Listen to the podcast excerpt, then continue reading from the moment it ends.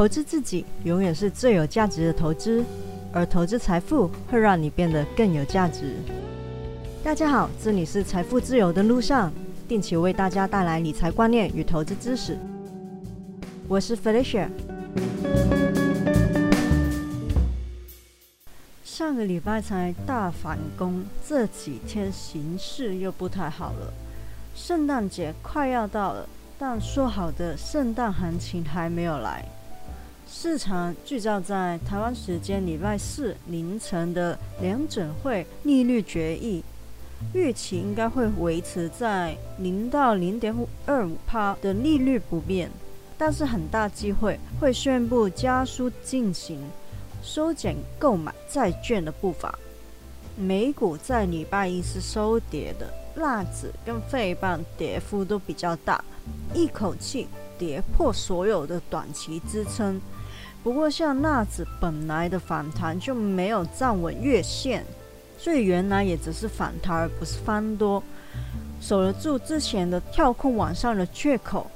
现在大概也就是在季线的位置，那就还好。但是如果真的跌破季线，前低也守不住的话，就会转空了。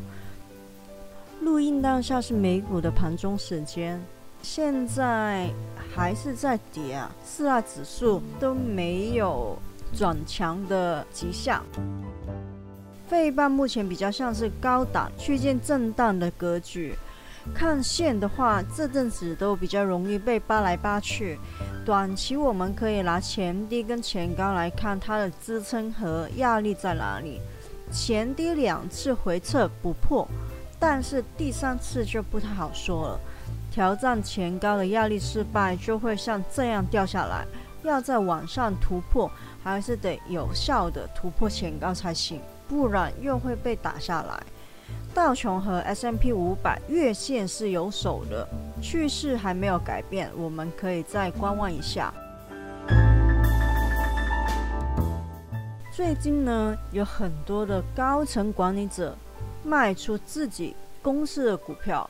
像是马斯克就卖了接近二百亿美金的 Tesla 股票，微软的 CEO 也套现了二点八五亿美金的自家股票，连 AMD CEO 人称“苏妈”的 Lisa Su 也卖了 AMD 的股票。尤其是十一月的时候，是最多高层在卖自家股票的，当中科技股是占最多，也为近期的科技股带来一些压力。因为美国跟台湾的制度税制都不太一样，我们不能直接以台湾做股票的眼光去看待。在台湾来说，公司高层卖自家的股票多半是不好的，而买自家的股票就是对未来有信心的表现。但在美国，我们只可以假设他们买自家的股票就是对自家公司未来有信心，但是。卖股不能够代表什么，因为这很可能是跟美国民主党的税改有关。在之前的节目里，其实也有简单的提到，美国民主党的税改提案是想要增加富人税的，增幅会在五到八趴，而征税的范围是包括出售股票的资本利得税。这些高层们通常薪水都相对不高，财政来源大多是来自公司分给他们的股票。正好股市在高档，现在不卖，等税改方案通过之后再卖，就会现亏五到八趴。那么就干脆卖一卖，换点现金算了。所以怎么看待高层们卖股的事呢？我们投资者得到的资讯终究是有限的，所以只能按公司的基本面，包括行业的现况和未来的展望去做判断了。台股方面，礼拜二是跳水的，贵买直接由礼拜一还在挑战创新高，下下贯破所有的短期均线，连月线都破了。就看这两天能不能够重新站回去所有的均线，化解危机了。好是好在今天是稍微稍微量缩一点点，看内资当家会不会重新把它们买回来。加权也是不太好看的，连三天的下跌，礼拜二也是正式的跌破所有的短期均线，月线也跌破，三条均线都是下弯的，而且礼拜二的时候还有点量，压力可能会不小哦。做短的朋友要谨慎再谨慎。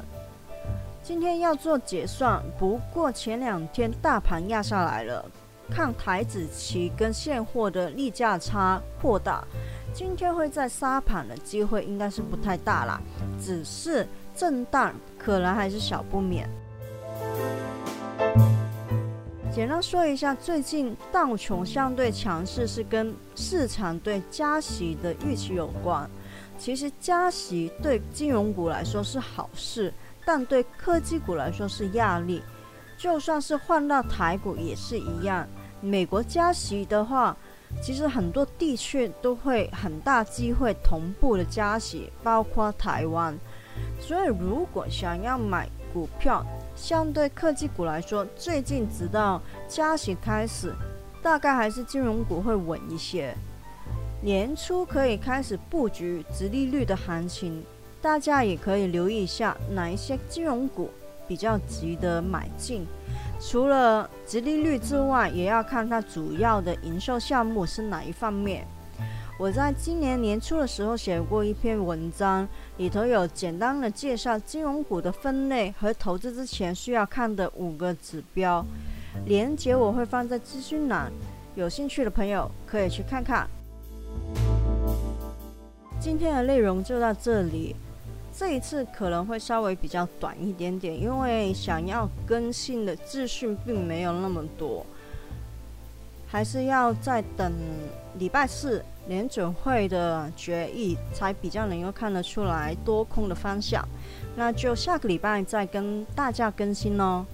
希望大家喜欢我的节目，喜欢的话请订阅我的频道，分享给你的朋友、亲人听听看。我是 Felicia，我们下次见哦。拜拜。